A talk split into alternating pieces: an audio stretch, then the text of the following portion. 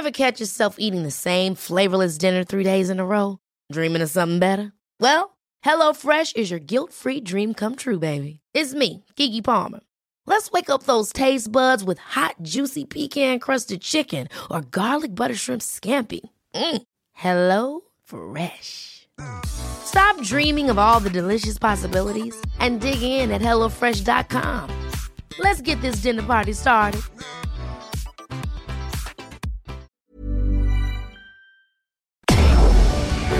Tarde a tarde, lo que necesitas saber de forma ligera, con un tono accesible. Solórzano, el referente informativo.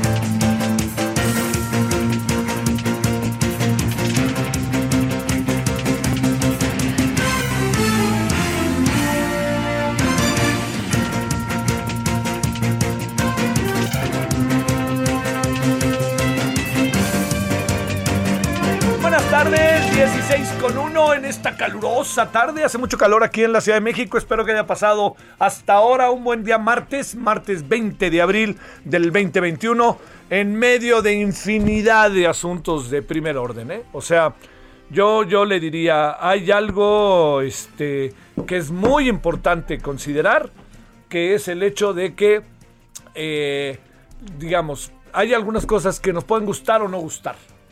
Aquí la gran clave del asunto es cómo nos vamos a medio poner de acuerdo, porque no nos vamos a poner de acuerdo.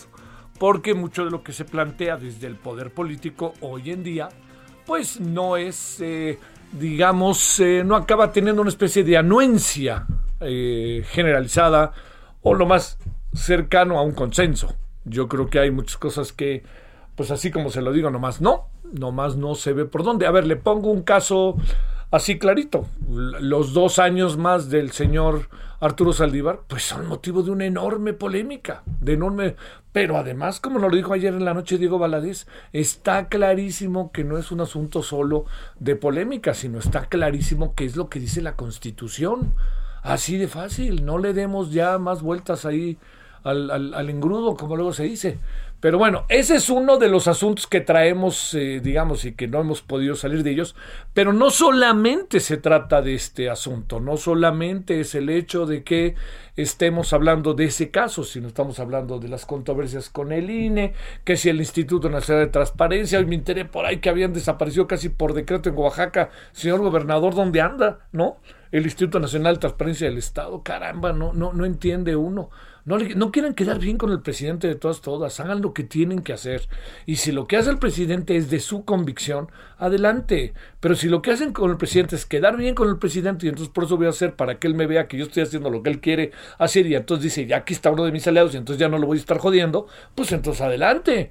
Pero no va por ahí la política, no va por ahí la vida, ¿no? Yo creo que algo que nos ha faltado en estos dos años y medio es este hacer valer más la crítica porque en muchas ocasiones, fíjese, hoy, hoy he estado ahí revisando algo que a mí me causa una, una, una cierta sorpresa, así se lo digo.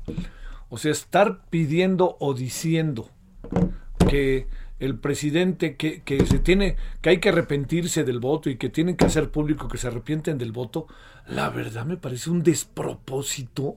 Se lo juro, ¿eh? me rebasa, me rebasa. Entonces digan ahora que se equivocaron al votar por López Obrador. No, hombre, por Dios. Espéreme, ¿qué? Yo se lo planteo de esta manera. A ver, vamos a verlo con todo y lo que ha pasado y que muchas cosas no nos acaban por gustar a su servidor, ¿no? Hay muchas cosas que no le pasan por gustar. Pues yo soy parte de este país, soy parte de la ciudadanía que tiene un punto de vista, pero hay una mayoría que decidió y esa mayoría, yo estaba con esa mayoría, pero ahora yo no estoy con muchas cosas que plantea hacia esa mayoría quien gobierna. Pero yo creo que eso se vale, ¿no? Se vale tener diferencias de opiniones. A mí no vengan a decir es que tú te robaste, pues porque no es cierto, ¿no? Más bien, si los argumentos son argumentos, vengan de los argumentos. Y van, vamos a debatir y discutir. Pero si van a tratar de decir, es que tú el 35 de marzo, no es cierto. Si es cierto, compruébenlo, entonces metan a la cárcel a quien deben de meter a la cárcel. Así de fácil. Y no anden jugueteando como el caso los oye, ¿no? Y no anden dándole la salida así que como bien dice la jornada hoy, ¿no? En, este, ¿Cómo se llama? En eh, eh, alfombra y caravana, como diría, ¿quién dice eso? Gol de alfombra y caravana, ¿quién lo dice? Este, ¿quién, quién, quién? No, no, no, no. El perro Bermúdez dice la tuvo era suyo y la dejó. Jorge Pietrasanta, perdón, Jorge Pietrasanta, claro. Porque más Jorge Pietrasanta le va a las chivas. Es el del Chucky. Me divierte mucho como dice todo lo del Chucky. Pero eso no es el asunto. O sea, el asunto está en que, espérenme, si vamos, hay que debatir. Entonces, ayer Diego Valedez con enorme elegancia después de lo que había dicho el presidente ayer en la mañana sobre él, elogiando a su papá para hablar mal de él, que eso es terrible, este, acabó diciendo eh, Diego Valadez algo que a mí me llamó la atención. ¿Y por qué no ver así? El presidente no, no se aventó. O sea, él está a favor de eso y ya se manifestó a favor de eso. Pero ayer, hasta donde yo entendí, dijo lo siguiente. Esto pasa también por lo que dice la ley. Y si la ley lo permite, lo vamos a hacer. Y si no lo permite, pues este, ya veremos qué hacemos, ¿no? Pero eso, eso quedó claro de lo que ayer en la noche pues, nos dijo y yo no había interpretado el maestro, el, doctor Diego Valadez. Pero mire, más allá de todo eso, lo que sí estamos es, hay, aquí una inquietud que me parece muy... Eh, me, parece que es una inquietud muy justificada. Eh, está bien, ataquemos, eh, más que ataquemos, cuestionemos, a las instituciones, pero ¿qué nos vamos a quedar sin? ¿Qué vamos a hacer sin ellas? ¿Qué vamos a hacer sin ellas? Por fortuna, y el presidente volvió a decir que no se trata de desaparecer el INE, sino hacerlo de otra manera. Yo tengo la impresión de que ese INE que el presidente sugiere, eh, piensa y ve, no, no está muy lejos de serlo. ¿eh? Lo que pasa es que hay ahí una historia que es verdaderamente brutal en contra del, del, este, del INE por parte del presidente. Pero la verdad es que ese INE que imagina y ve el presidente no está tan lejos de ser el INE que diariamente está entre nosotros. ¿eh? Yo le planteo, si el INE, a ver, es una buena, si el INE no, no, no estuviera en el ámbito, en el ánimo, diría yo, de la sociedad mexicana, ¿cómo se encuentra? Si no estuviera ahí, ¿Por qué tiene tan alta credibilidad? Entonces yo creo que ahí hay algo. A ver, ¿qué tiene 100% credibilidad en la sociedad mexicana? Nada. Lo más que se tiene son 60, 70%. Ni el presidente que tanto presumen, el presidente llega en Mitovsky 71, 61, 62%, no deja de crecer, por cierto, y en otros lados alcanza 68, financiero 70, el Heraldo por allá anda, este, eh, y las encuestas del presidente que uno no ve, pero que las da a conocer, pues andan un 70, ¿no? Ok, ¿quién tiene más de 70 hoy? Nadie.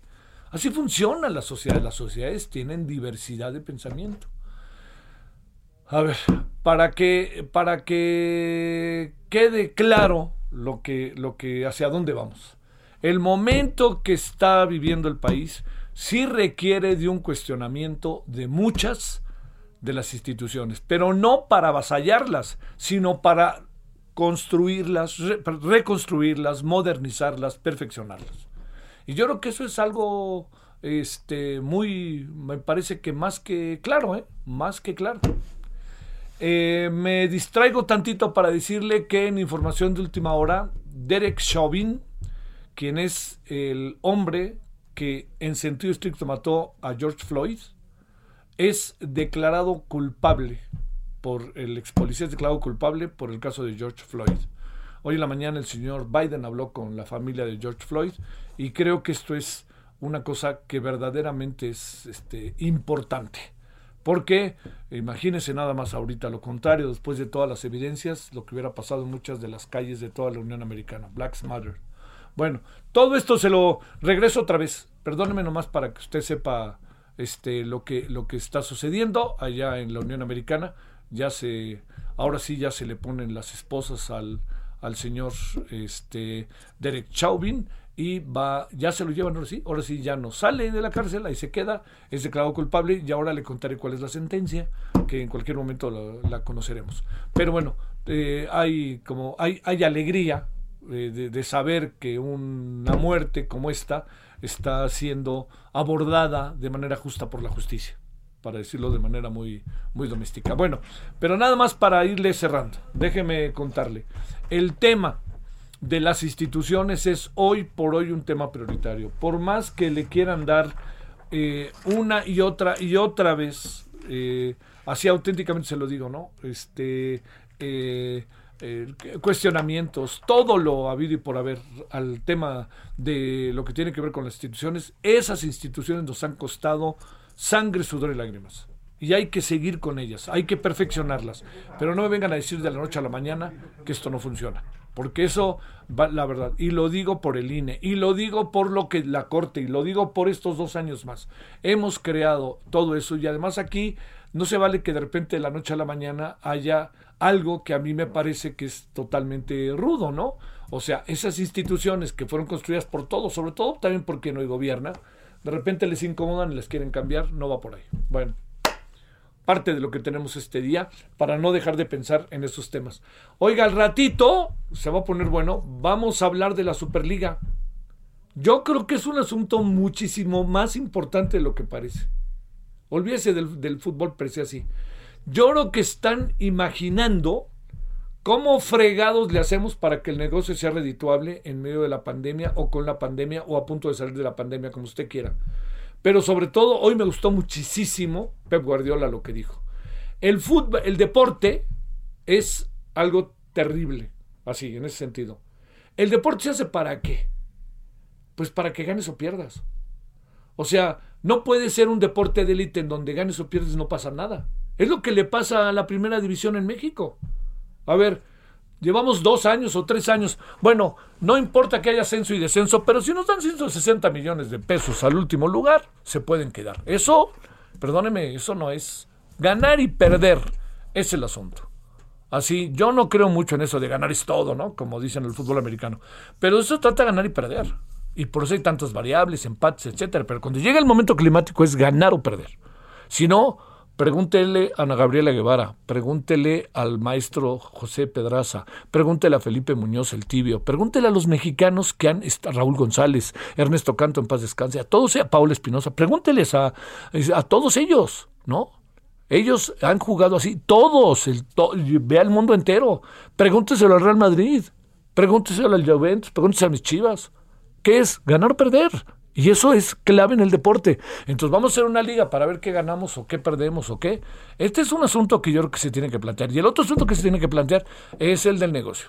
Es un asunto, como bien diría la película, show me the money. Es un asunto de dinero. Pero también algo debe de estar pasando en el fútbol que esto lo están viendo como un asunto que empieza a ser necesario para el espectáculo. Florentino Pérez dijo eh, ayer que este que hay que cambiar, que se tiene que transformar muchas cosas. Y lo dice el que es el presidente del equipo más emblemático, de los más emblemáticos del mundo, no creo que el más, yo creo que ahí se don quien vive con el Barcelona, Real Madrid, en nuestra historia no tanto el Bayern, pero el Bayern Múnich, la Juventus, no se diga, todos estos equipos, las Chivas, no se diga, ¿no? Este, pero que quede claro. Bueno, vamos a hablar al ratito de ello, a ver cómo, si le parece a usted peras y manzanas, qué significa y hacia dónde van las cosas. Bueno, Vamos eh, a que andamos. Yo le agradezco profundamente en nombre de todas y todos los que hacen posible la emisión. Espero que haya tenido un buen día hasta ahora. Están pasando muchas cosas en el legislativo, ¿eh? Muchas, muchas cosas que ahorita le estaremos contando. Por lo pronto, vamos a empezar. Solórzano, el referente informativo.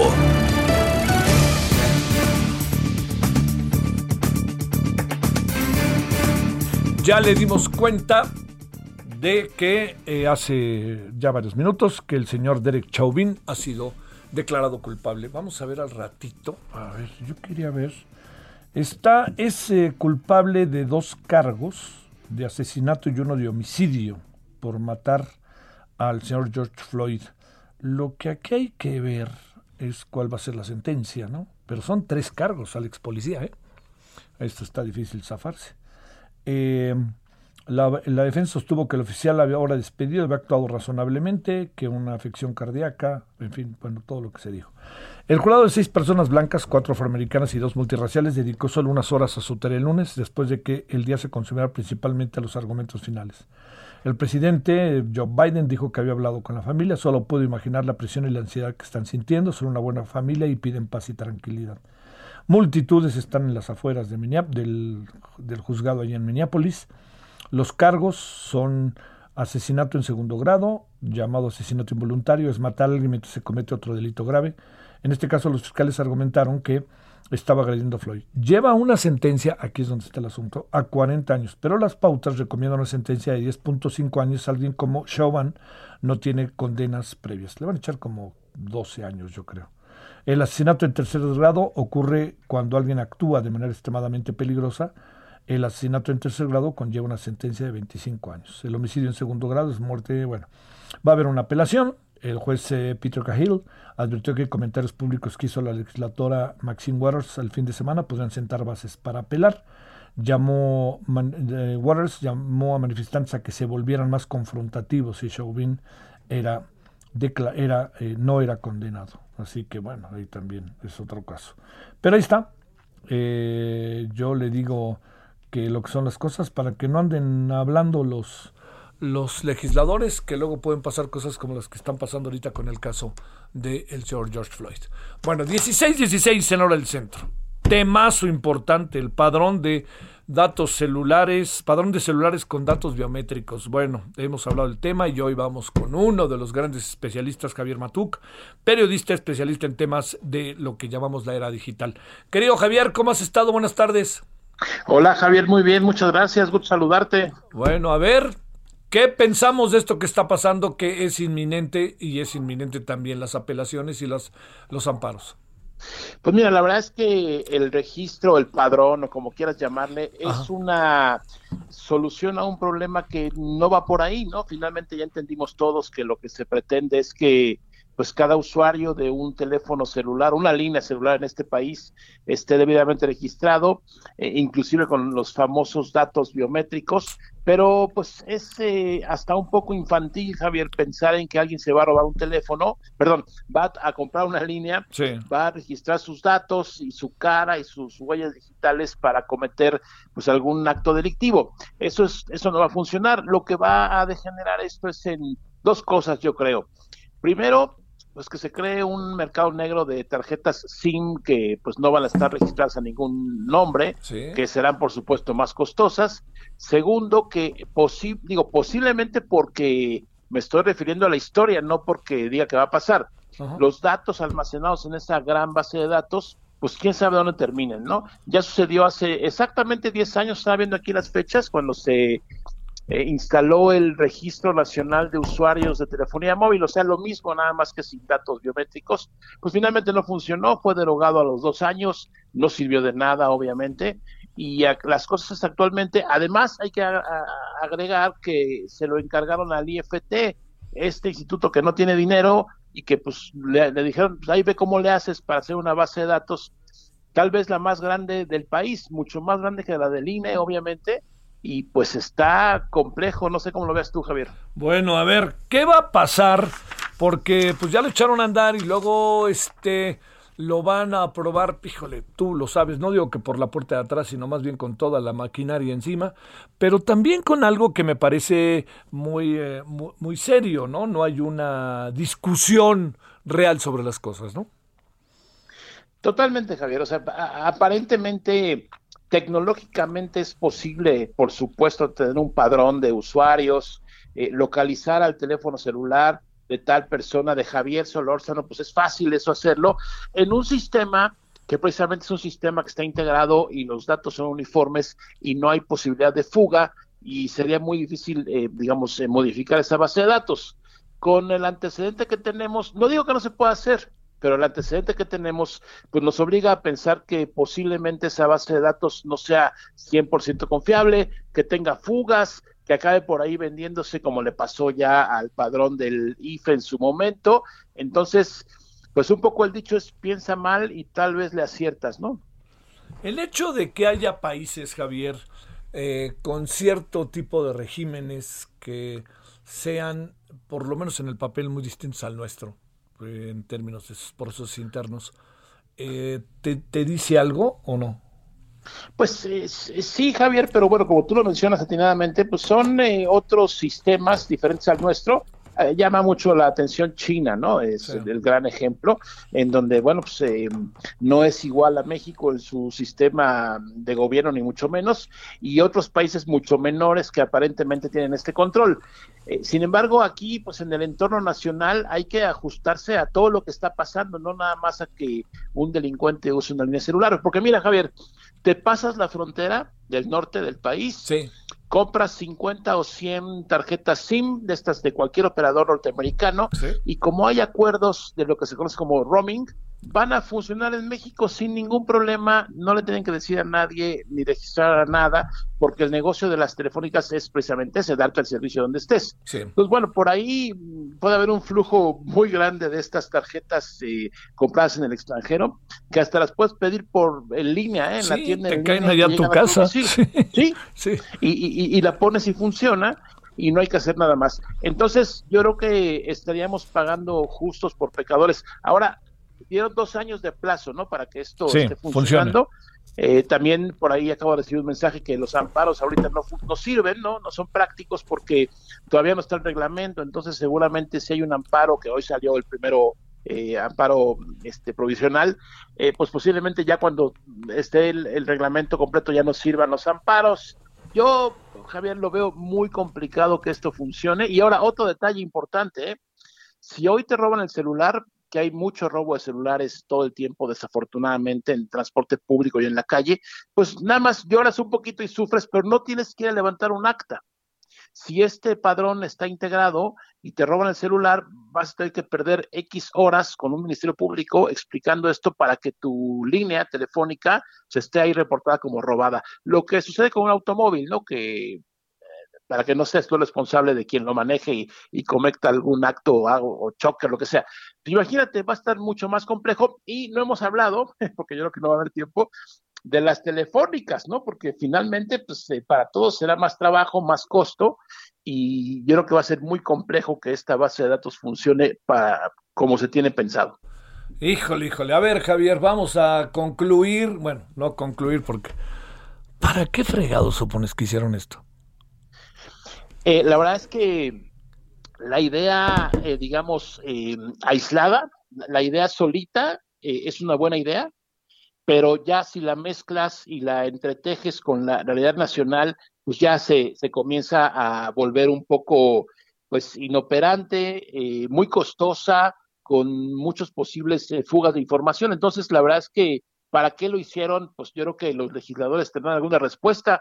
Eh, ya, inclusive tenemos el ejemplo hace 10 años que lo hicieron y no sirvió. Ah, pues ahora lo repiten y la verdad es que mm, sería muy bueno saber para qué lo hicieron. Eh, lo que llama la atención es que este no no vaya a ser que termine siendo quien nunca quisiste ser, ¿no? Lo digo porque lo que los hicieron fueron los panistas y ahora resulta que pues exactamente lo que se presume es contrario en muchos sentidos, los morenistas. Así es, Javier. O sea, es un problema político, obviamente, pero que deriva en algo tecnológico, donde hay aparentemente 112 o 115 millones de chips celulares en México operando. Entonces, es una base de datos, pues la más grande, ¿no? Literalmente del país que sí va a estar muy complejo y sobre todo que sirva para el cometido, ¿no? O sea, porque, insisto, ninguna persona que sea delincuente va a comprar una o dos líneas em, y las va a registrar a su nombre y va a ir a, cometer algún acto. Ahora, hay muchísimas lagunas, Javier. ¿Qué pasa con las líneas de una compañía, no? Que hay muchas compañías con cientos de líneas. Claro, claro. ¿A, quién se le registran? ¿Qué pasa con las eh, compañías que ofrecen servicio de localización de flotillas y esto usan líneas celulares? cómo va a funcionar ahí el, el se llama PANAUT, ¿no? El Padrón Nacional de Usuarios de, Telefonía Móvil. Yo creo que hay muchas preguntas y, la, iniciativa no sé, bueno, es decir, la ley ya ahora no sé en qué va a terminar. Sal. Javier Matuk, como siempre, muchas gracias y muy buenas tardes. Con todo gusto, Javier, muy buenas tardes. Gracias. Bueno, vamos a la primera pausa en este día, martes.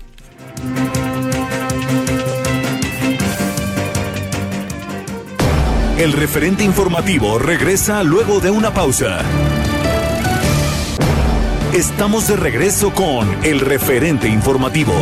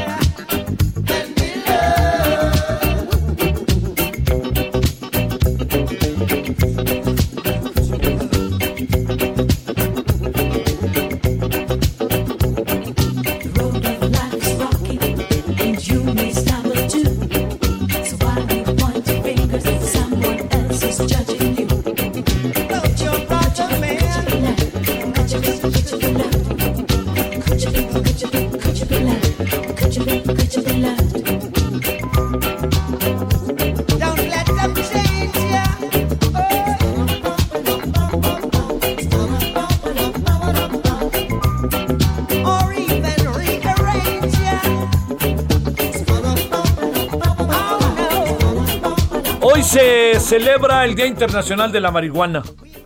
Eh, se remonta esto a 1971, en un día como el 20 de abril, cuando un grupo de estudiantes de California denominado Los Waldos se reunían a una hora fija para darse un toque. 4.20. Es por eso que escuchamos a uno de los, más de los mayores defensores ¿eh?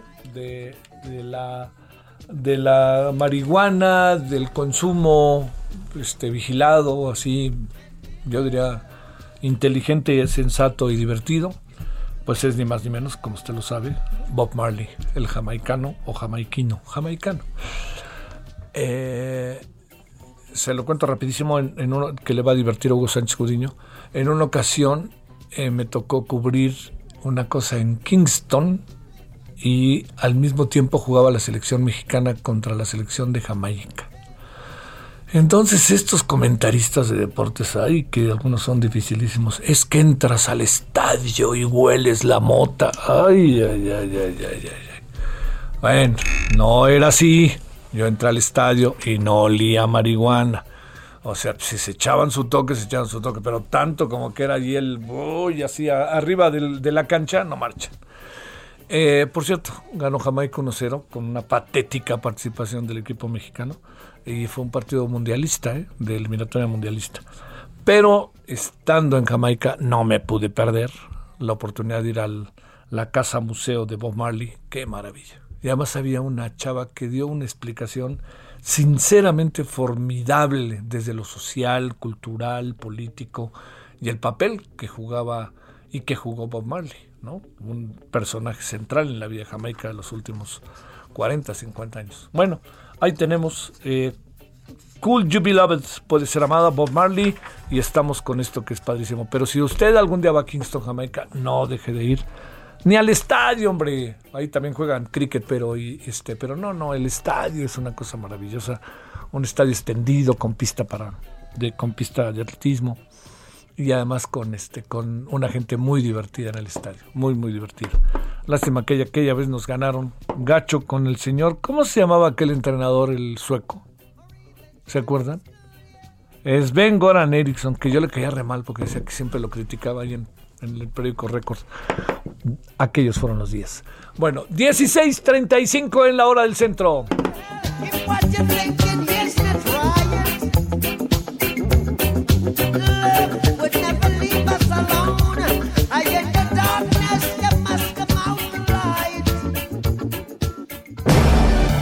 Solórzano, el referente informativo.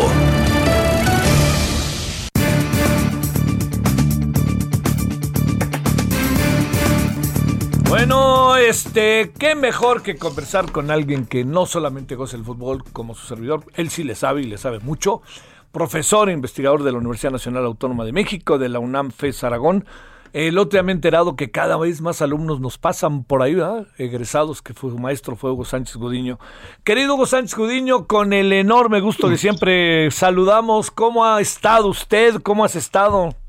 Eh, muy bien, maestro Javier Solórzano, buenas tardes. Eh, un placer platicar contigo y esos recuerdos de Jamaica, los Rastas, Faris y este, esa época también muy eh, polémica por esa derrota que dolió mucho en México, justamente 1-0 en Jamaica.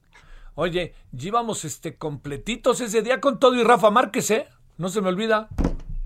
Sí, era un equipo que parecía muy completo y se, se desvaneció y bueno, aquí en México fue un escándalo mediático y futbolístico impresionante. Oye, bueno, querido Hugo Sánchez Márquez, Hugo Sánchez Judiño, Márquez es el otro, que este, oye, oye, con que tuviéramos la mitad de su lana, ¿no? Este, Así es.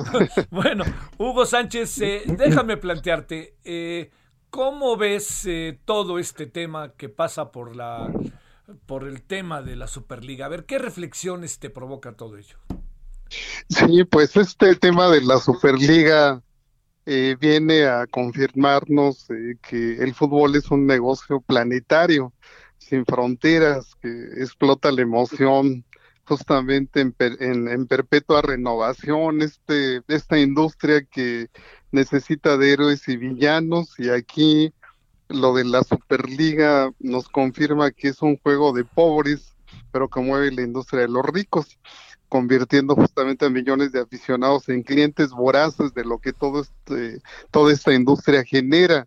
Eh, el anuncio de la Superliga pues ha generado un debate a nivel internacional, pero particularmente yo vería tres, tres líneas eh, eh, en las que se mueve este debate. La primera pues parecería mostrarse una batalla económica por el mercado, que existiría entre la FIFA, entre la Unión Europea de fútbol y esta, este grupo de equipos o de super equipos de potencias futbolísticas que se reagrupan en esta Superliga. Entonces, me parecería una primera línea de interpretación que hay una disputa por el mercado que se vio afectado por el COVID que alteró todo el tablero, digamos, tradicional del modelo de negocios de este deporte, sobre todo pues por los aficionados, por los estadios sin gente y demás, y entonces esta nueva propuesta de Superliga parecería que es un nuevo modelo de negocios que pues tratará de competir con la FIFA y con la UEFA, aunque se ve que habrá allí una serie de negociaciones. La segunda línea que veo pues es la disputa política por eh, la dirigencia de FIFA, que bueno, el año próximo este señor Infantino concluiría, aunque bueno, allí sí se vale la reelección, ya se religió en el 19. Eh, y en la tercera línea, pues es que el próximo año es la Copa Mundial en Qatar y pues es un mercado de negocios brutal. Y entonces me parece que aquí estaría parte de la interpretación que tendríamos de manera inmediata de bote pronto de esta eh, Superliga. Oye, a ver, eh, Hugo, eh, maestro, ¿cómo, ¿cómo interpretamos la parte que corresponde a esto de lo que llama ganar y perder Guardiola, ¿no? Que hoy ha insistido mucho en ese concepto. O sea, el fútbol y el deporte se gana o se pierde, de eso se trata. Lo otro, el asunto en donde es la élite, ¿no? O sea, y esa élite va a dividir el fútbol. Se va a acabar la esperanza de que el Alcorcón le gane al Madrid o una cosa así, ¿me entiendes? ¿Qué piensas de lo deportivo, Hugo? Sí, en lo deportivo, efectivamente, esta élite de equipos, sus directivos y obviamente la élite de jugadores que participan allí nos estarían también dando una visión de pues lo que es la competencia deportiva que en efecto marginaría a, a, jugadores y equipos que no tienen los niveles de competitividad que ellos y que pues sería un selecto grupo de futbolistas y de equipos que, bueno, tienen una tasa millonaria de ganancias, de ingresos, y que, pues dicho sea de paso, son los que llevan la batuta del espectáculo a nivel global en esta sociedad red, en esta sociedad del interfaz y esta sociedad del internet que tiene a millones pues de cibernautas eh, así como asisten a los estadios, también cibernautas en sus celulares y en sus dispositivos conectados con este deporte y yo creo que allí es donde está esa comunión de esta élite con las grandes masas. Obviamente los jugadores y los equipos de menor calidad que no forman parte de este distinguido grupo, pues efectivamente son los directamente afectados a, un lado fuera de fuera de la cancha. Oye, Hugo, la, parte, maestro Hugo Sánchez Gudiño, que tiene que ver con, con, el, con el juego, ¿se verá afectado el, el juego como tal?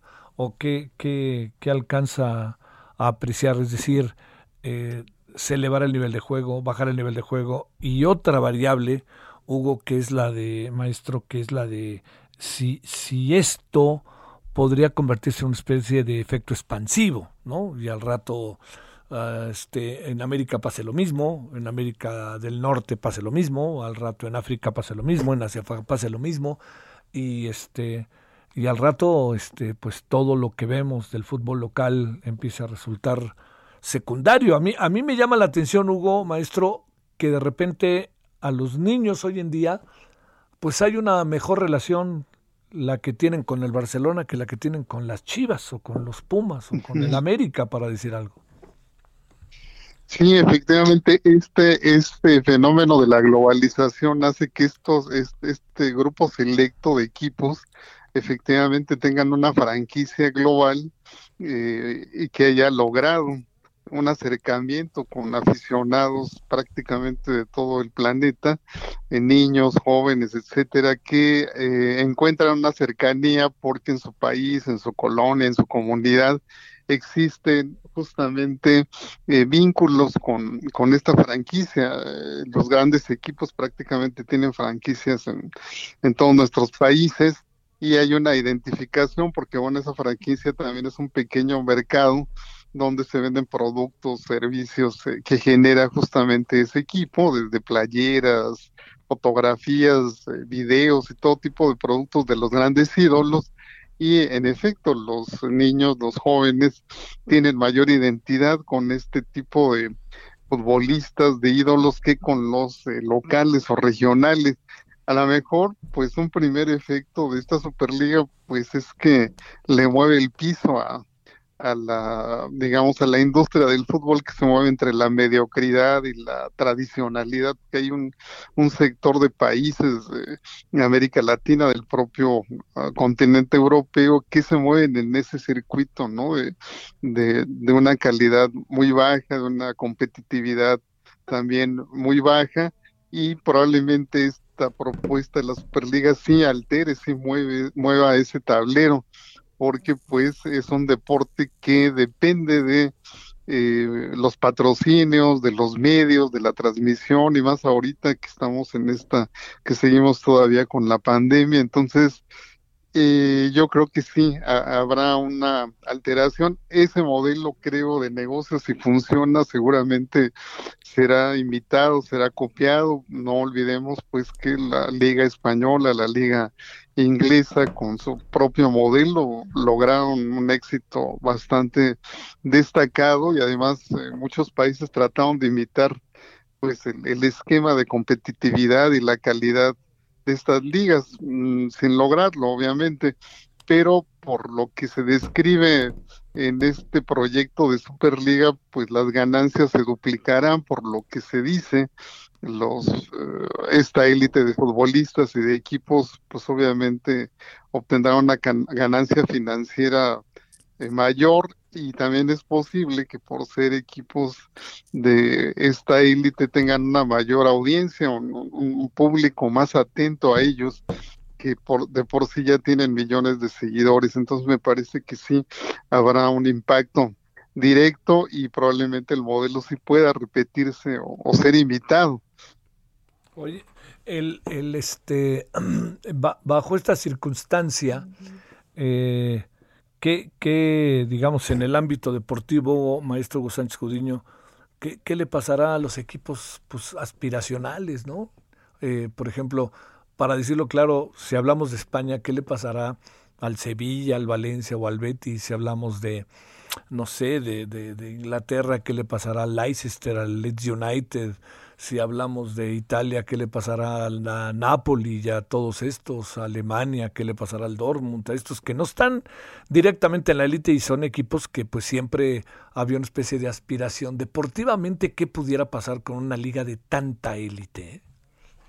Sí, pues aquí eh, pues se puede se puede pensar en dos sentidos. Por un lado, eh, comprobando y viendo cómo funciona cada uno de estos equipos de la élite y sus jugadores, bueno, pues parecería que ya hay una garantía de la calidad, no solo la velocidad, sino también esa fantasía, esa alegría, esa osadía, ¿no? De su, de su modelo de fútbol que también dicho sea de paso, cada uno de estos equipos tiene su propio modelo de, de patear la pelota, de hacer jugadas, de anotar el gol, etcétera y han creado escuelas, ¿no? Desde el Barcelona hasta el Atlético de Madrid, el, Milán, etcétera, han creado escuela.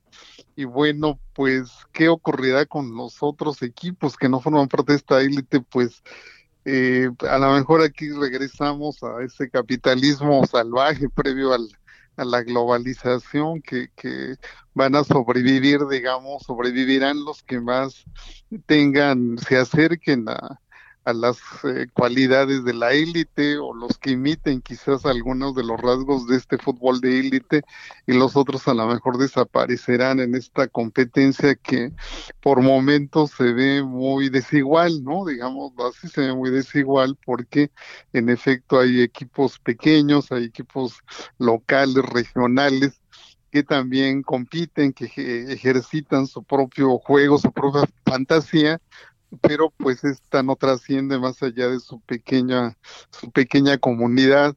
Y bueno, ojalá eh, esta hipótesis no sea válida, que estén condenados a desaparecer, sino quizás a lo mejor estén condenados a desaparecer del mercado, ¿no? Del mercado global, pero bueno, en, en, en, el mercado marginal y amateur pues seguirán existiendo. Probablemente ahí cambiarán los patrones y los valores de comercialización, de transmisión y todo esto que mueve esta industria, que yo creo que en ese sentido esta eh, eh, Superliga probablemente será vanguardia en esa en el nuevo código, ¿no? En el código comercial que mueve este deporte. Ese es el código amateur el código marginal o el código callejero seguirá, seguirá funcionando, pero a lo mejor será más difícil que de, del barrio salte un gran ídolo a, esa élite por estos filtros y por estos nuevos esquemas. Eso último, maestro Hugo Sánchez Codiño, qué importante es desde la perspectiva social del aspecto fútbol. A ver, dos preguntas finales. Uno, eh, ¿se está quedando rezagado el fútbol para las dinámicas que tienen las sociedades sobre su relación con el espectáculo. Esa sería uno. Y la segunda, este, ¿qué hacemos este con la Conca Champions? no, a ver, este, adelante. Sí, yo creo que no más que rezagado el, eh, la industria del fútbol le pasó lo mismo que a buena industria del entretenimiento a lo largo de la pandemia, se vio alterada, sobre todo en todos los actores eh, tradicionales que, que actuaban, que, que, participaban en esta industria, se vio alterada porque el jugador número 12, que es el gran público, el gran consumidor, el gran mercado, pues se encontró de un día a otro sin posibilidad de asistir al estadio, sin posibilidad de interactuar con sus ídolos y obviamente eso mermó a toda la industria, a toda la comercialización, todo el negocio y obviamente la televisión y los espacios que tienen los derechos de transmisión también se vieron afectados. No se diga, creo yo, los jugadores en su propia motivación cotidiana en, el, en la cancha de fútbol y demás, pero yo creo que esto le ocurrió a buena parte de la industria del entretenimiento, al cine, al teatro, etcétera, que se vean afectados por la pandemia en este sentido. Entonces yo creo que la industria del espectáculo, pues sí, requiere renovarse y de nueva cuenta, pues sincronizarse quizá con las nuevas expectativas, con las nuevas demandas de, del consumidor, del ciudadano, que también encerrado en el encierro, pues digamos, creo nuevas necesidades y sobre todo en este deporte. Entonces yo creo que si no se renuevan este deporte y esta industria del entretenimiento, pues sí correrán el riesgo de que eh, baje su audiencia y de que la gente, bueno, mire hacia otros espacios de entretenimiento y pues qué sucederá con estas competencias que teníamos en, en el pasado, todavía hace un par de años, pues eh, existe la posibilidad de que esta, estos promotores de esta Superliga pues negocien, que yo creo que es una posibilidad real con la FIFA y con la UEFA, pues son eh, consorcios, monopolios de este deporte que yo creo que, es viable que negocien y que lleguen a acuerdos ahí comerciales y demás, y que eso pues no afecte, ¿no? Buena parte de estas competencias internacionales que hay y la otra posibilidad es que hubiera una ruptura, pero la ruptura por lo que amenaza FIFA y demás, pues afectaría muchísimo a los jugadores y a las elecciones de sus propios países y a las competencias internacionales. Entonces yo creo que va a haber un acuerdo, una negociación eh, en ese sentido, porque pues, también es un deporte de negociación política, económica y social, y que pues tendrá que renovarse, porque eh, recordaba yo esto que decía el gran Leo Ben Hacker, ¿no? De que el fútbol no es matemáticas, de que dos más dos nunca van a ser cuatro, sino siempre serán una, una suma diferente, ¿no? por, esta justamente movilidad que hay.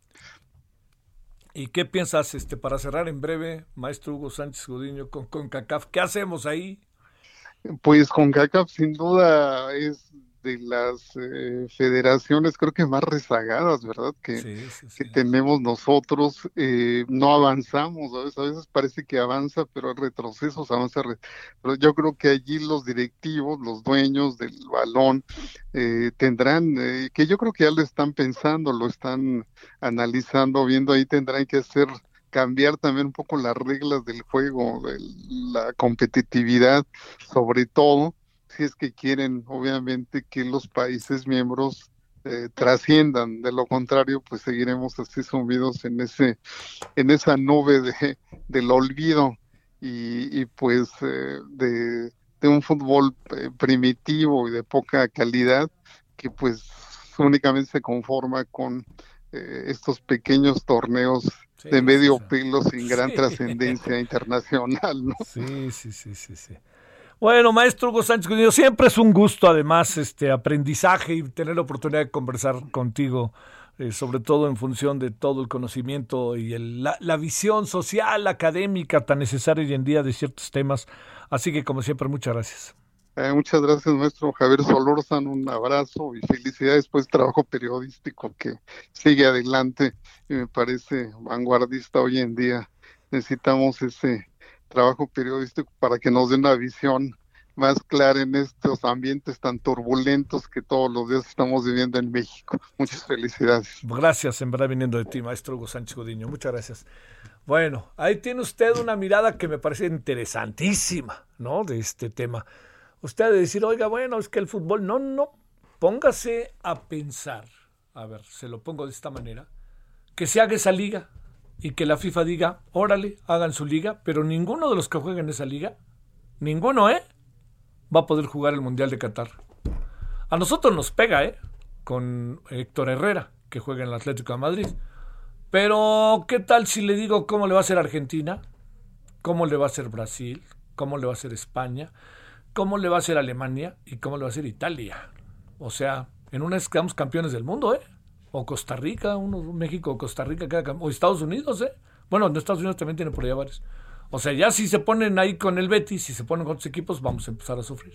Pero se lo digo para que lo tomen en cuenta. Es un asunto y de dinero. Ya escuchó usted, ya habló el, el primer ministro del Reino Unido, ya habló el presidente de Francia, ya habló el presidente de España, ya habló hasta la señora Merkel. ¿eh? Pausa.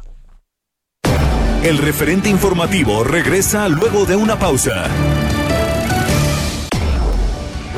Tarde a tarde, lo que necesitas saber de forma ligera, con un tono accesible.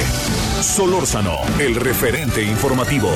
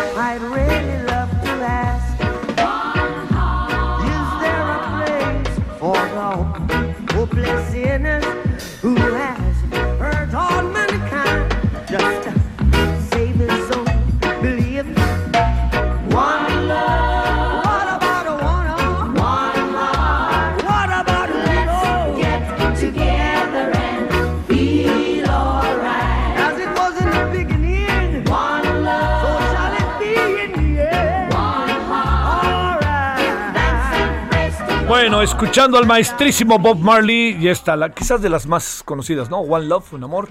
Eh, ¿por qué? Eh, bueno, el pretexto de escuchar a Bob Marley es que Bob Marley fue un defensor de, la marihuana, ¿no?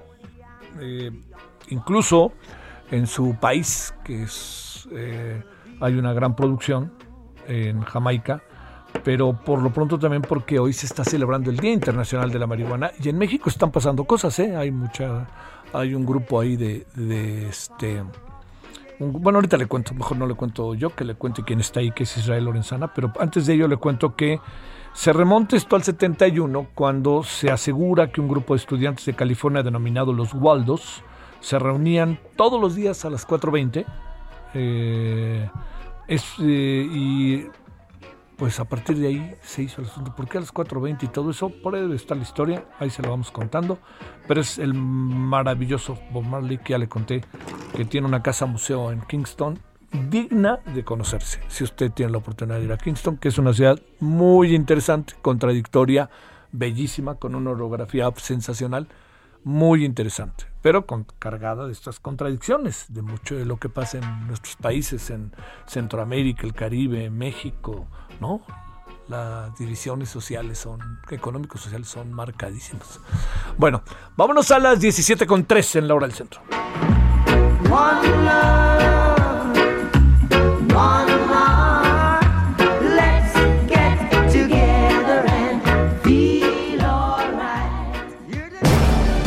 Solórzano, el referente informativo.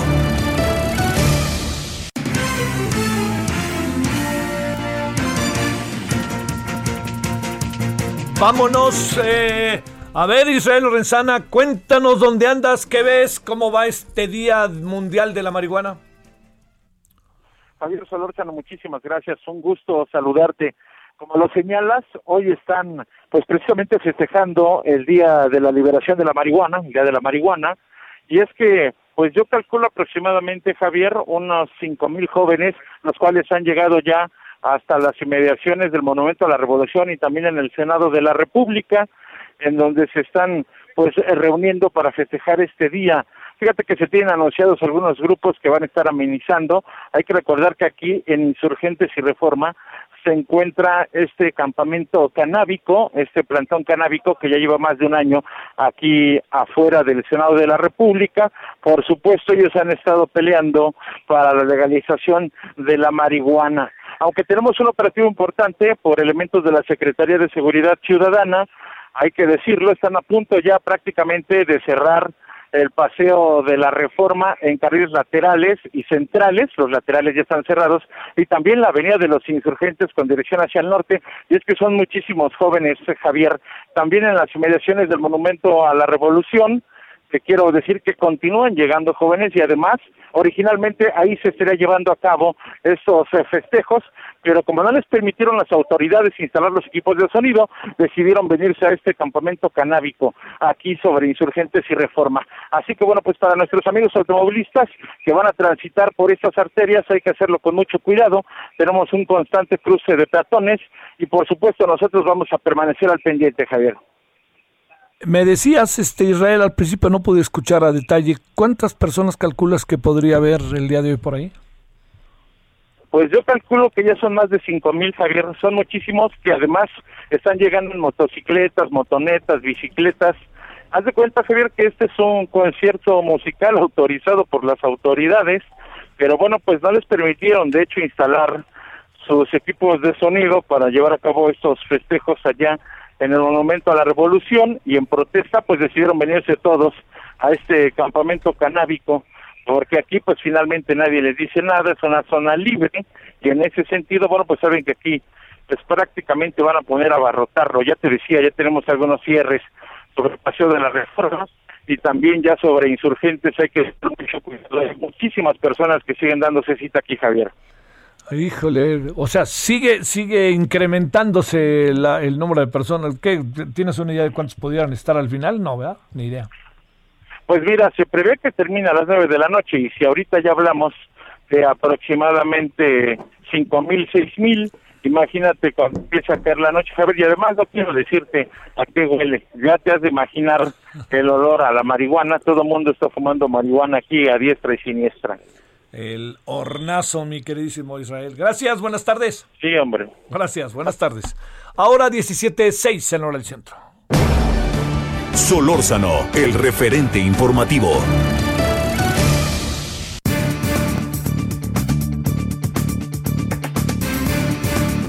En honor a la verdad, hemos en varias ocasiones dado cuenta de cómo se hace disque parlamento abierto. Vamos a debatir y a la mejor ni los pelan, no hacen las cosas en horarios en donde nadie entiende. Si dijeron que a las 9 o a las 11 y cuando uno llega a las 9 resulta que es a las 11 o al revés a las 11 a las 9. Eso pasa entre los legisladores y entre los que van a aportar, a, preocupados por, por el debate de temas que se están discutiendo en el legislativo.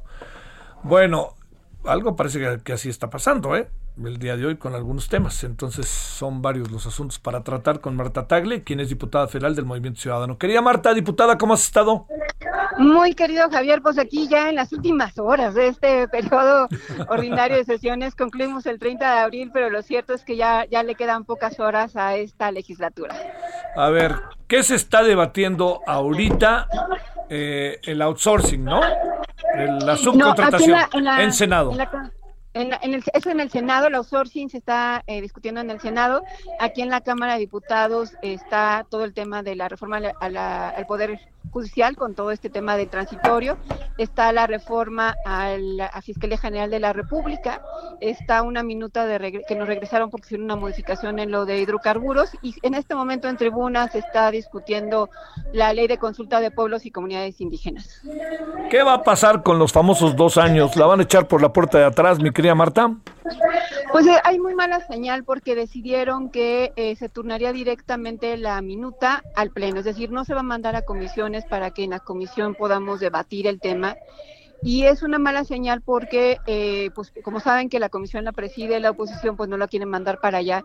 Y está totalmente en manos de Morena, que tiene mayoría, para quitar o dejar el transitorio. O sea, ellos son los únicos que podrían meter una reserva y modificar esa minuta para quitar el transitorio, pero también si deciden no hacerlo, así quedará, pues, porque eh, con todos los votos en contra de la oposición no hay posibilidades de, de tenerla. Y entonces, pues el escenario para el día de mañana es muy negativo porque se tendrá que discutir directamente en el pleno de la Cámara de Diputados sin que haya pues ni siquiera oportunidad de ver a fondo todo lo que es toda la reforma al poder judicial, no es una el, el transitorio sin duda generó mucha polémica, pero hay muchos temas ahí que también los abogados están eh, llamando la atención a que se vean con más detenimiento y sin embargo, pues simple y sencillamente se va a votar y se va en, el mejor de los casos se va a generar discusión con respecto a este tema de los dos años. A ver, eh, Marta, déjame plantearte, el, el asunto, eh, como para ir por partes, he escuchado algunas voces de Morena que serán pocas, pero sensatamente dicen por ahí no va el asunto. ¿No alcanzará para nada de eso? Morena está en el voy derecho y no me quito y lo que diga el presidente. Pues el problema es justo eso, cómo va a terminar eh, siendo la línea del, grupo parlamentario, aunque hubiera algunos votos en contra, en particular se han manifestado Porfirio Muñoz Ledo, eh, Lorena Villavicencio, ¿no? Eh, y, Pablo Gómez, pero al final de cuentas, pues no son la mayoría dentro de, de Morena, y Morena junto con sus aliados, el PT y, y, el Partido Encuentro Social, y además los del Verde, que fueron los que promovieron la reserva en el Senado, pues tienen votos más que de sobra para para sacar una votación de este tema sin mayor problema. La única manera sería que dentro de Morena hubiera una división tal que eh, pusiera el tema a, en, en, en, en, jaque, pero la verdad las cosas que no lo ve así y por eso mismo decidieron que no fuera comisión, porque en la Comisión de Justicia hay voces críticas de Morena que hubieran impedido que se, o por lo menos hubieran hecho que se reformara este tema del artículo transitorio y han decidido llevarlo al Pleno. Entonces, entiendo que ellos siguen en consultas, ¿no? Para ver si lo dejan o lo quitan, pero eh, por lo pronto se tendrá una discusión muy apresurada el día de mañana directamente en el Pleno.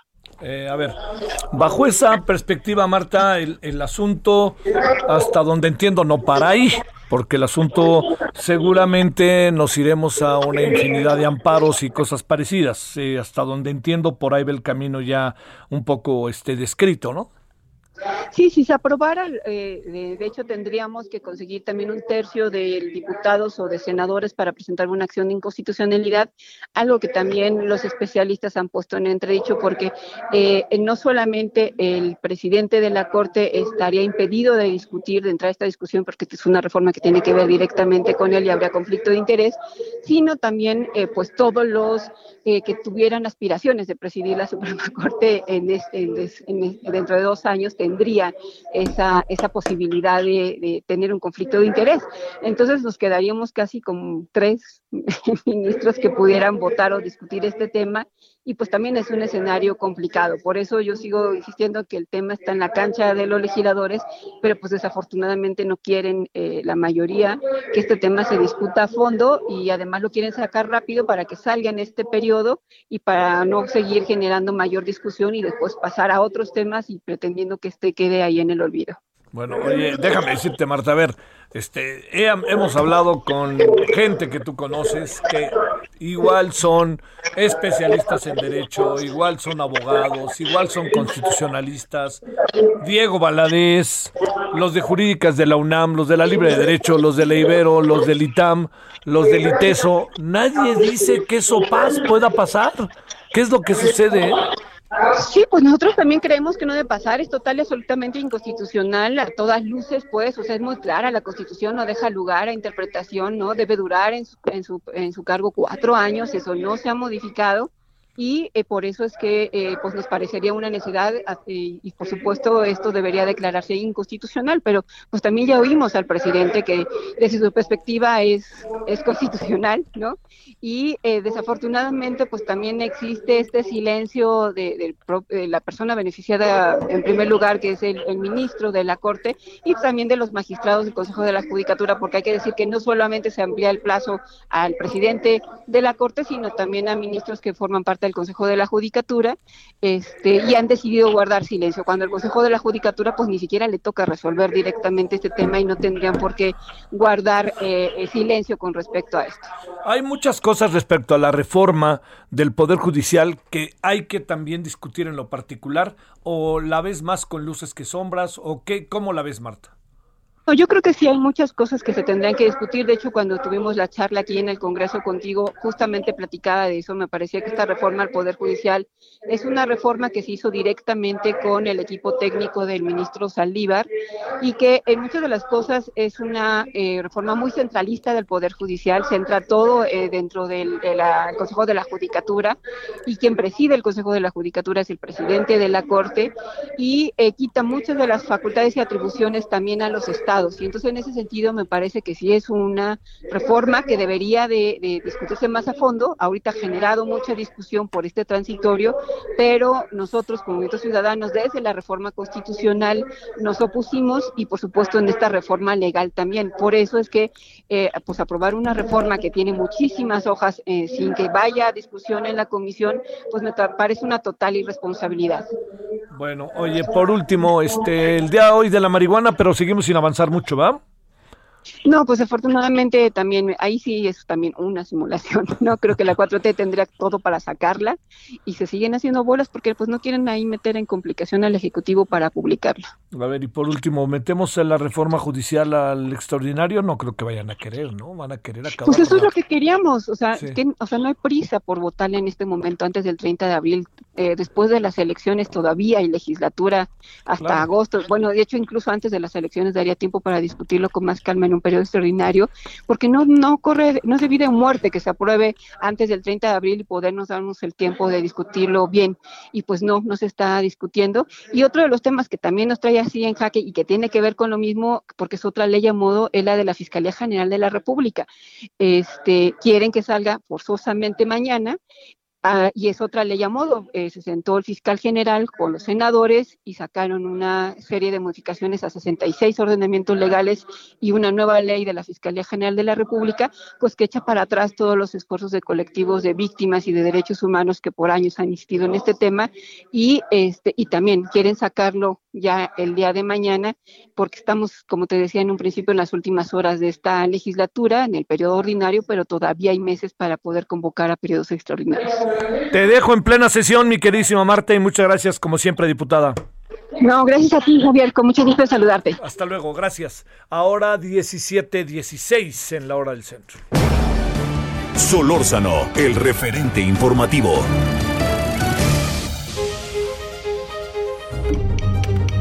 Ruta 2021, la ruta hacia las elecciones presenta.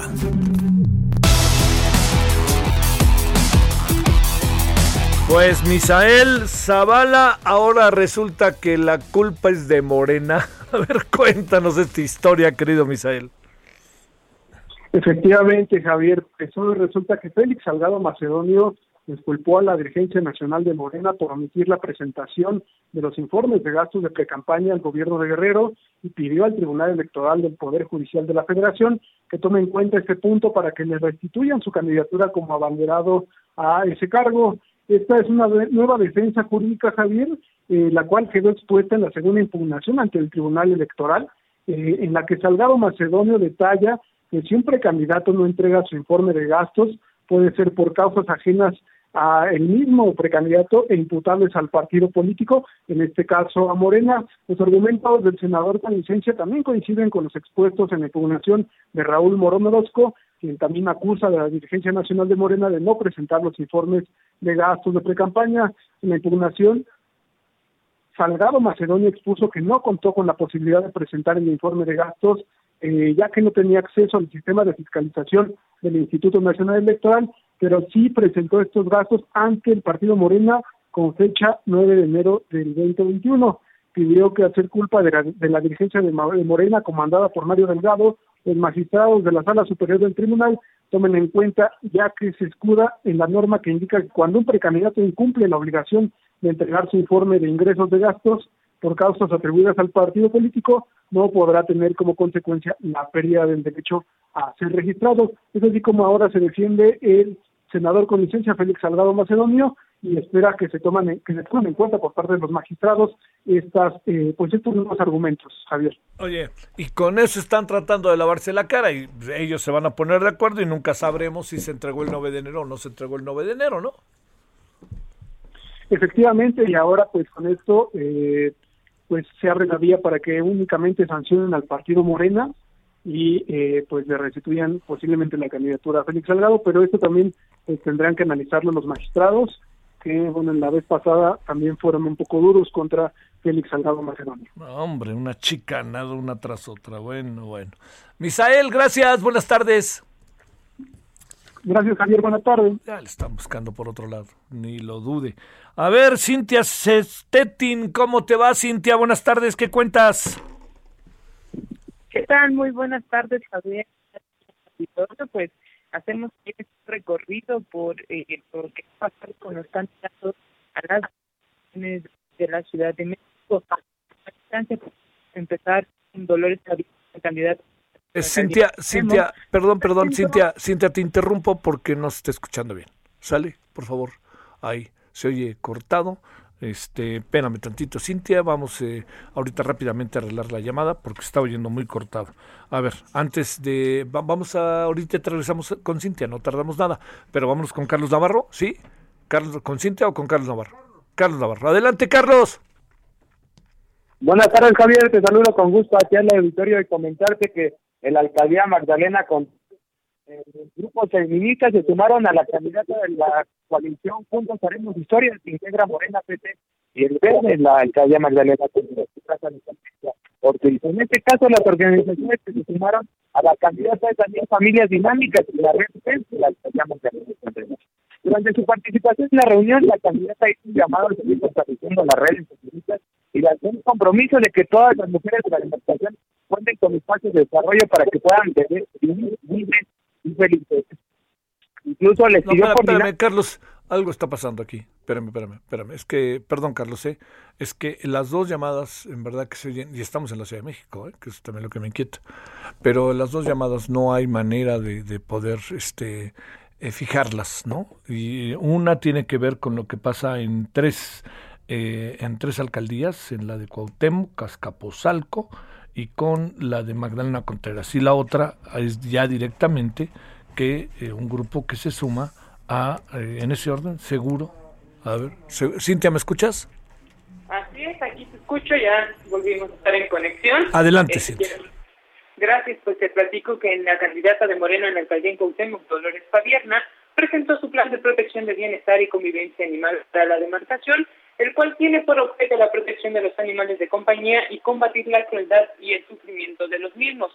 Comentarte que pues dijo que se instalarán cabinas veterinarias que realizarán jornadas de vacunación, revisiones médicas, desparasitaciones, estética animal y campañas de esterilización, las cuales serán permanentes.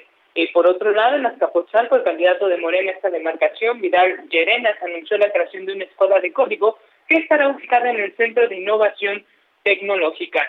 Lo anterior dijo con la finalidad, de que los, jóvenes de esta demarcación tengan acceso a herramientas educativas que les permitan obtener mejores oportunidades laborales. Comentarte que dijo que este proyecto irá de la mano y en colaboración con el CONACYT y la CONFAMIL para que los jóvenes egresados de bachillerato o de la universidad puedan aprender herramientas tecnológicas. Eh, finalmente, en Magdalena Contreras, grupos feministas como la Organización de la Línea Familias Dinámicas y la Red FEM anunciaron su respaldo a la candidata de Morena esta demarcación, Patricia Ortiz. Asimismo, Ortiz lanzó un llamado a seguir fortaleciendo las redes feministas y dijo que el compromiso será que todas las mujeres de Magdalena Contreras cuenten con espacios de desarrollo para que puedan vivir libres y felices. También pidió coordinarse para tratar eh, pues, líneas de acción que incluyan una vida libre de cualquier tipo de violencia contra las mujeres, niñas y mayor independencia económica y acceso a mejores servicios de salud. Esta es la información de los candidatos aquí en la ciudad. Oye, este, pues bueno, en esas tres alcaldías, eh, Cintia, pareciera que la ventaja sí la lleva Morena, ¿verdad? En esas tres en particular, ligeramente arriba en Azcapotzalco solamente. Así es, eh, por lo menos eh, de la encuesta que sacó el Heraldo Media Group, eh, Dolores Padierna, pues sí estaría arriba en las encuestas, la, eh, en segundo lugar en esta demarcación estaría Sandra Cuevas de la Alianza Va por México, que es el partido PAN, PRI, PRD, con un 29% eh, de, eh, pues de personas que la apoyarían. Vidal Llenena también eh, toma ventaja, así como Patricia Ortiz. Sí, parece que donde está, de esas tres más parejos en Azcapotzalco. Cintia, te mando un saludo, muchas gracias. Javier, seguimos pendientes. Muy buenas tardes. Gracias. Bueno, vamos al antes de la pausa. Ruta 2021, la ruta hacia las elecciones presentó. Solórzano, el referente informativo.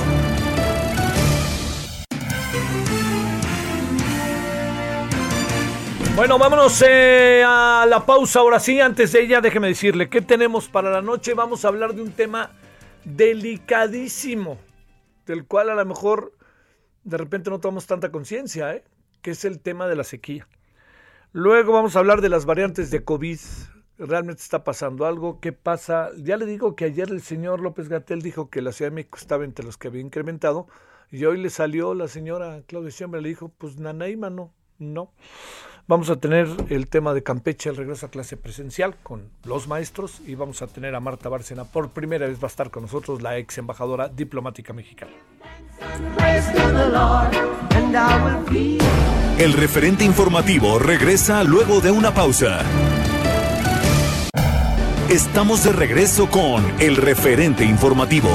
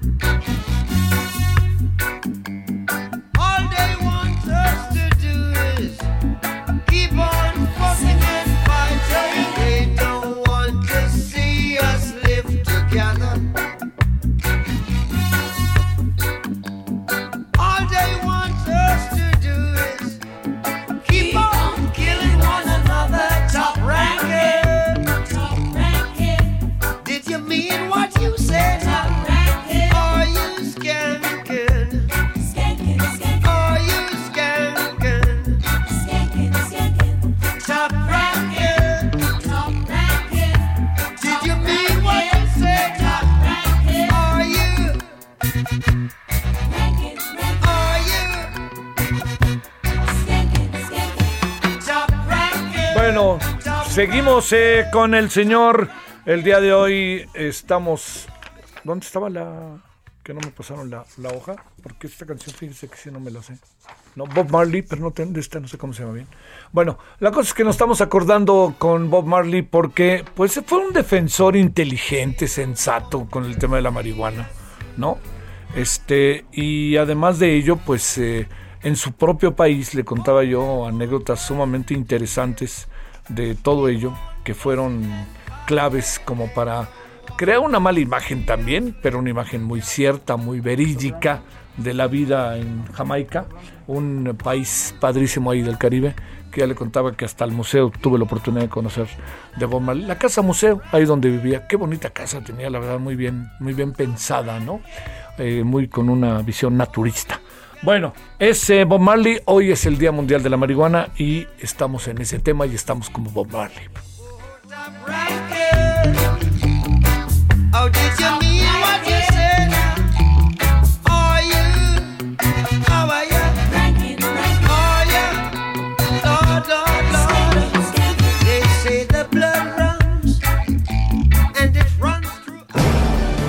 Solórzano, el referente informativo. Bueno, le queremos agradecer a la diputada Ana Lucía Riojas que esté con usted y con nosotros, diputada federal independiente. ¿Cómo va la vida, diputada? ¿Cómo has estado? ¿Cómo estás, Javier? Todo muy bien por acá, gracias por la invitación. Bueno, sale. Oye, ¿cómo te fue que tuviste ahí? ¿Todo va bien o todo va cómo va? Te espero que bien. Pues andamos andamos en sesión aquí este discutiendo en este momento las reservas a la ley de consultas a los pueblos indígenas, un poco ahí este caótico, pero acá andamos bien. Bueno, oye, este, algo que te iba a decir, eh, ¿te vas a reelegir o no? ¿Qué crees que no? No me digas. No hay condiciones, no hubo, se buscó, sí, sí, sí buscamos, sí iniciamos el proceso de diálogo con distintas fuerzas y más o menos fuimos avanzando ahí en específico con Movimiento Ciudadano, pero no se concretó ningún, pues ningún escenario en el que se vean condiciones dignas de competencia. De plano. Sí, ¿tú crees? Pues fíjate que me parece una muy sensible baja. ¿Y ya pensaste qué vas a hacer? Pues sí, la vamos a seguir chambeando. Para empezar, pues tenemos el refugio ahí, Casa Frida para los Sí, jóvenes claro. LGBTI, pues a seguir construyendo para el 24, porque ahí nos veremos seguro. ¿Y ahora qué? ¿Estamos pensando en el Senado o otra vez diputada? ¿O una, mero. o una alcaldía? No, pues estamos pensando en el legislativo igual, pero vamos a ver cómo evoluciona todo. Bueno, en verdad que te deseo lo mejor, es muy importante. Muchas gracias, Javier. Personajes como tú son importantes en este país. Bueno, a ver, Muchas déjame gracias. decirte, ¿qué, ¿qué andamos con lo de la marihuana? A ver, ¿en qué, qué, qué, qué, qué historia te parece que, que es este la, la que deberíamos de tener, pero más allá de la que teníamos que tener, ¿en qué andamos? ¿No te quedas satisfecha? No nos quedamos satisfechos. Sí, no, no nos quedamos satisfechos después de lo que discutimos en la Cámara de Diputados, que nos llegó una minuta que ya se había discutido en el Senado, y pues ahora regresa de diputados al Senado para que se termine de votar allá. Y el Senado está buscando que se le dé otra prórroga, argumentando que no se puede legislar con prisa este tema, cuando pues todo lo que hicieron antes de esto pues fue legislar con prisa, ¿no? Sí. Nada más que se vienen las campañas, se las elecciones, las prioridades son otras y pues parece que el cálculo va más o menos por ahí. Y pues en un día como hoy, que celebramos, como ya bien dijiste, y nos han puesto acá Bob Marley para celebrar el Día de la Marihuana o el 420, pues vale la pena recordar que tenemos esa deuda ahí pendiente todavía en el legislativo, que no es la, la ley perfecta, es perfectible, por supuesto, y se puede mejorar, pero eh, es necesario que ahorita se, se aborde y se avance si ya llegamos hasta este punto para poder entonces después reformar y que quede mejor.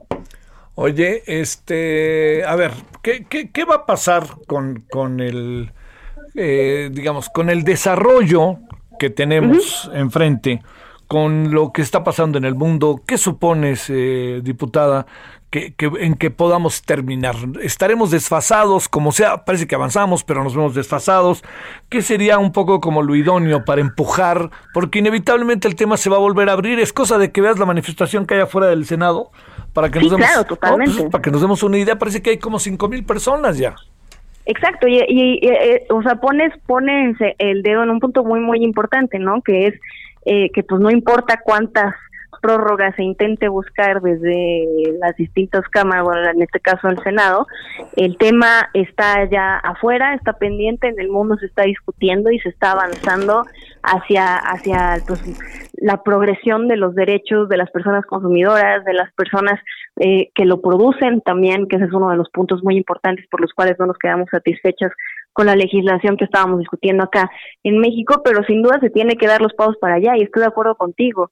La realidad pues ya nos alcanzó, no es una una discusión a la que le vayamos a poder dar muchas vueltas ni que vayamos a poder acotar nada más a los intereses de las grandes corporaciones. Si bien sí es un escenario bastante complejo por el cual atraviesa nuestro país en este caso, eh, pues la tendencia en el mundo es hacia abordar el tema desde una perspectiva de justicia social, por ejemplo, ¿no? Y en este caso, pues no se está haciendo, en el caso mexicano no se está haciendo así desde el inicio, pero hay muchas voces, muchas miradas que tienen ahí puesta, puesto el ojo y no van a quitar el dedo del renglón para que se transite hacia allá, que es hacia donde se está avanzando en general en el mundo. Entonces, sin duda, pues vamos a tener que dar pasos hacia la progresión de derechos. La cosa es que no tendría por qué dictar el ritmo de esos pasos un proceso electoral. Híjole. Eh, ¿Ves eh, en voluntad de hacer algo en la actual administración o más bien es este un pasito adelante y dos para atrás, lo que incluye a la propia presidencia? Pues eh, bueno, para pues, si empezamos por la presidencia, es claro que la visión de quien ahorita ocupa el ejecutivo eh, no no no está muy alineada o no se parece mucho a, a, la nuestra, ¿no? Más bien hay una visión bastante más conservadora del tema, ¿no? Basta, basta escuchar, por ejemplo, las distintas campañas que el gobierno federal ha sacado en tele, en radio, donde pues se sigue estigmatizando a las personas consumidoras, se les sigue tratando como adictas y enfermas todas, etcétera. Pues e, esa voluntad está en esos términos, nos ha quedado muy claro, ¿no? Y es la comunicación incluso que desde allá se ha dado.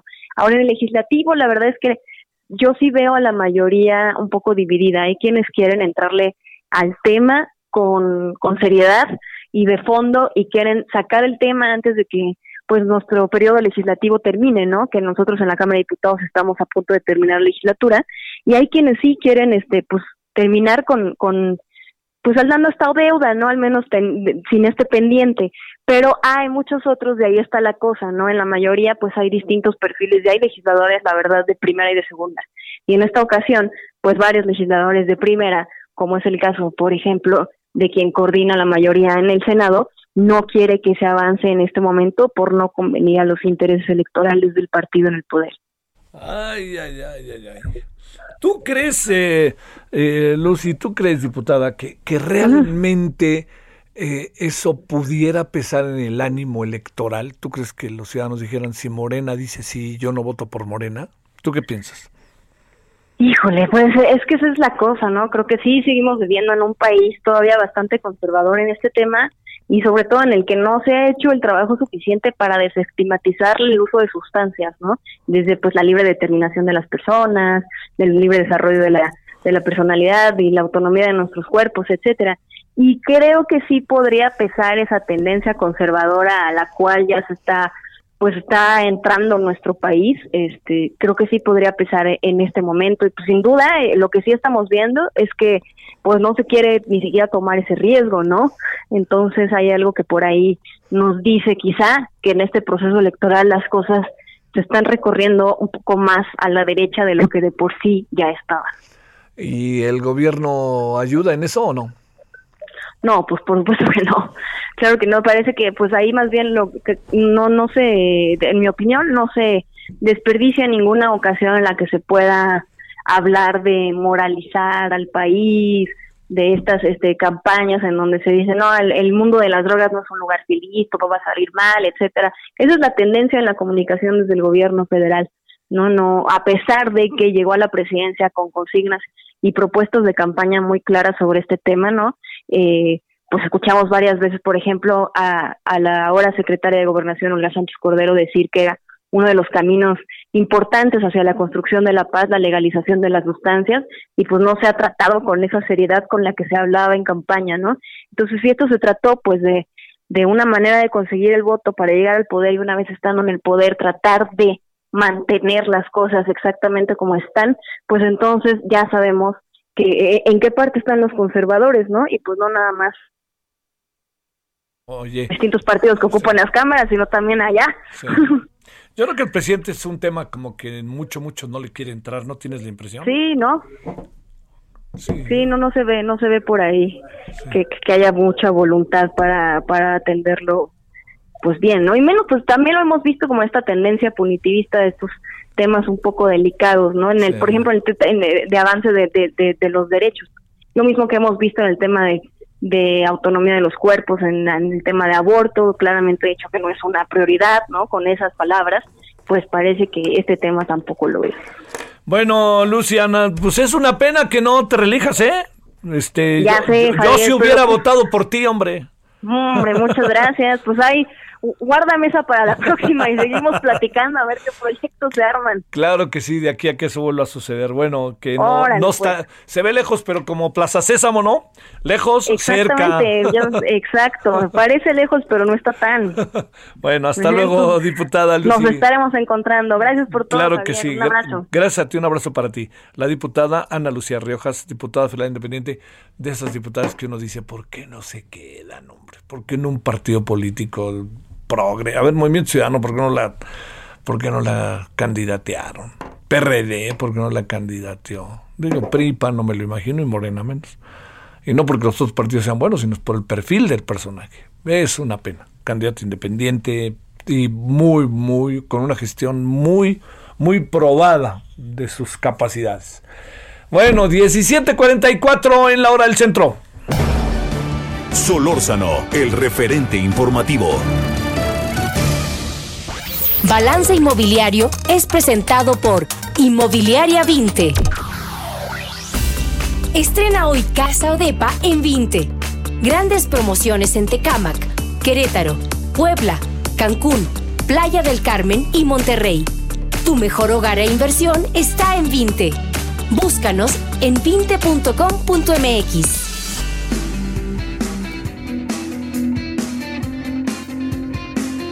No, eh, a ver, fíjate, Román, nos mandó la Secretaría de Movilidad un eh, a una persona que dice que eh, ah, es que la hizo con copia a tu servidor, eh, que dice que el día de hoy fue consultar sus fotos, sus multas, fotomultas, y aparecieron del 2 de febrero, ¿es esto correcto?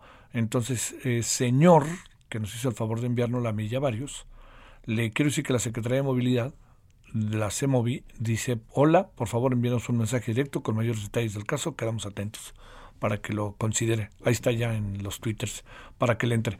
Bueno, perdón que me distraje tantito. Mi queridísimo Horacio, ¿cómo has estado? Muy buenas tardes.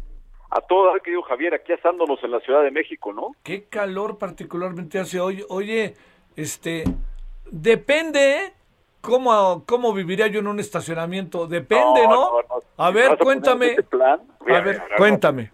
Mira, antes de cuando decíamos de vivir en la cochera, todos pensábamos que a lo mejor era onda Bill Gates, de que ahí en la cochera vivías y emprendías tu, tu emporio económico, ¿no? Hoy la realidad es que si te fijas, las ciudades las hemos llenado, sobre todo las latinoamericanas. En Europa, tú puedes llegar a una torre inmensa de 40, 50 pisos y encontrarte con que tienen 20 cajones de estacionamiento.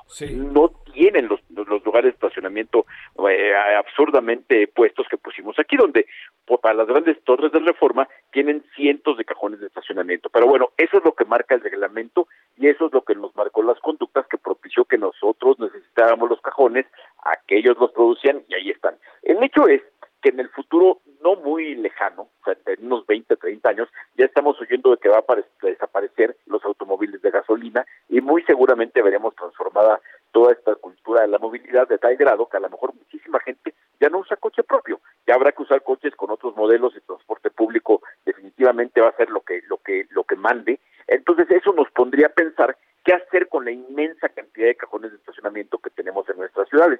Se habla que del total de metros cuadrados construidos que tenemos en las ciudades, es posible que el 20% sean lugares de estacionamiento.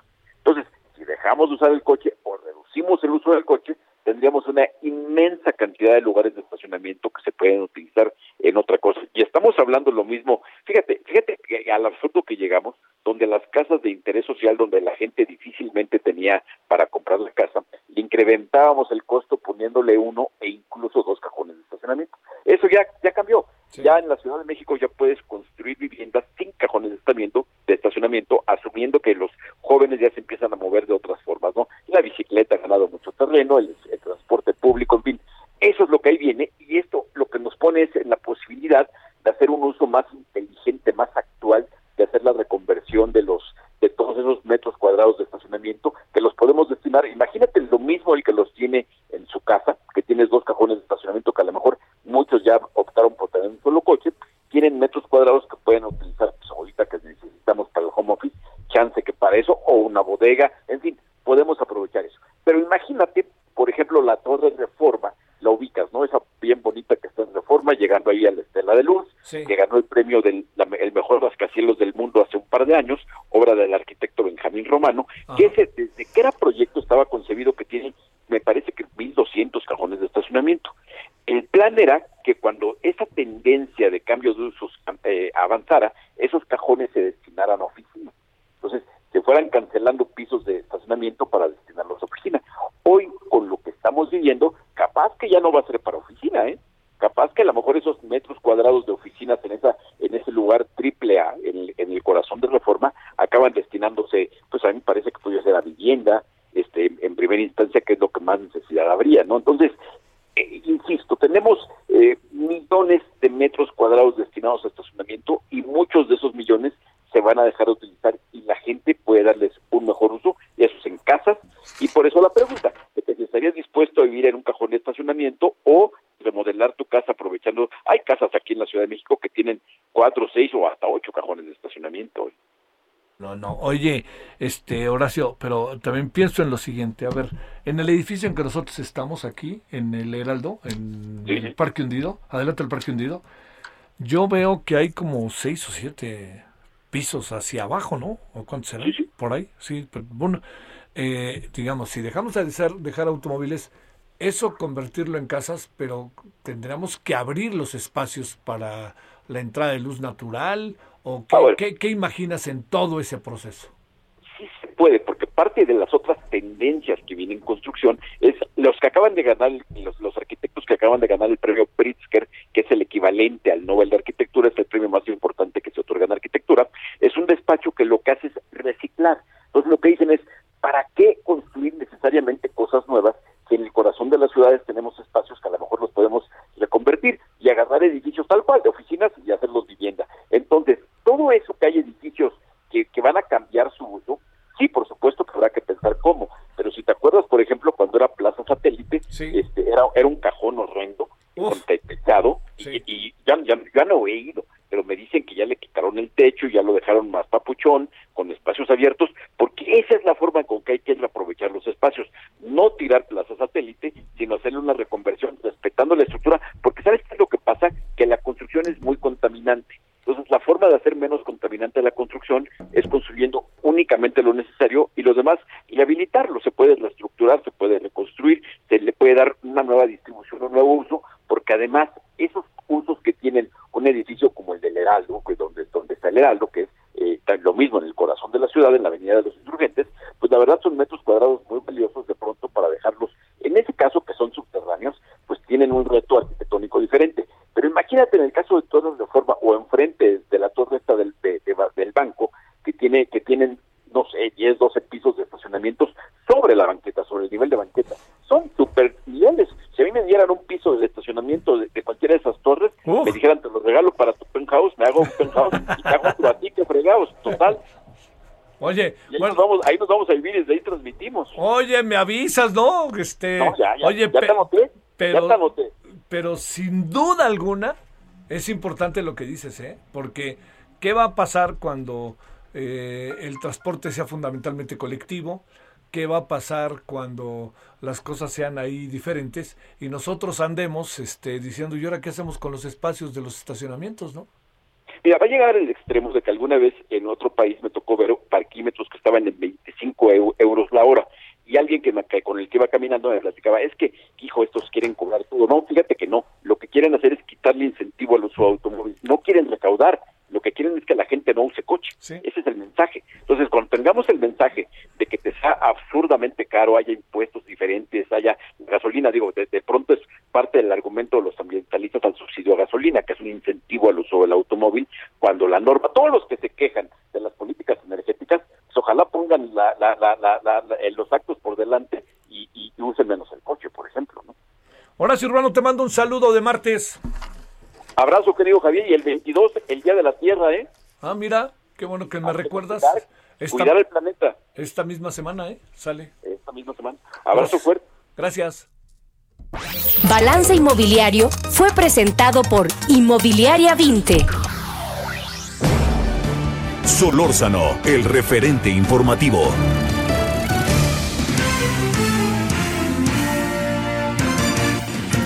Bueno, estamos yéndonos. El relator de la ONU le está dando seguimiento al proceso para ampliar el mandato del señor Arturo Saldívar sobre la independencia de magistrados y abogados. Diego García Sayán aseguró que da seguimiento al proceso legislativo porque se pretende ampliar el mando del presidente de la Corte, siguiendo con preocupación, esa es la palabra que utilizó, el proceso legislativo en México porque se pretende ampliar mediante una ley el plazo establecido en la Constitución para el ejercicio del presidente de la Corte.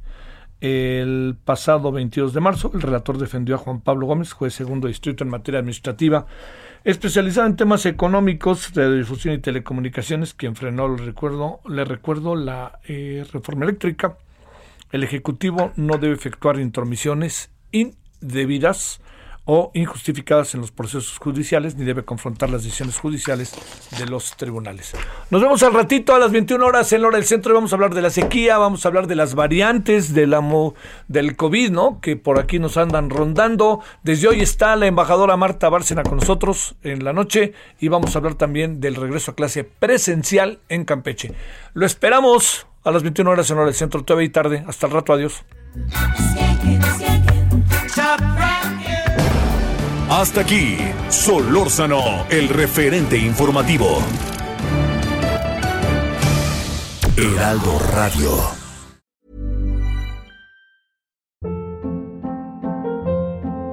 Hold up. What was that? Boring. No flavor. That was as bad as those leftovers you ate all week. Kiki Palmer here, and it's time to say hello to something fresh and guilt-free. Hello Fresh. Jazz up dinner with pecan-crusted chicken or garlic butter shrimp scampi. Now that's music to my mouth. Hello Fresh. Let's get this dinner party started. Discover all the delicious possibilities at hellofresh.com.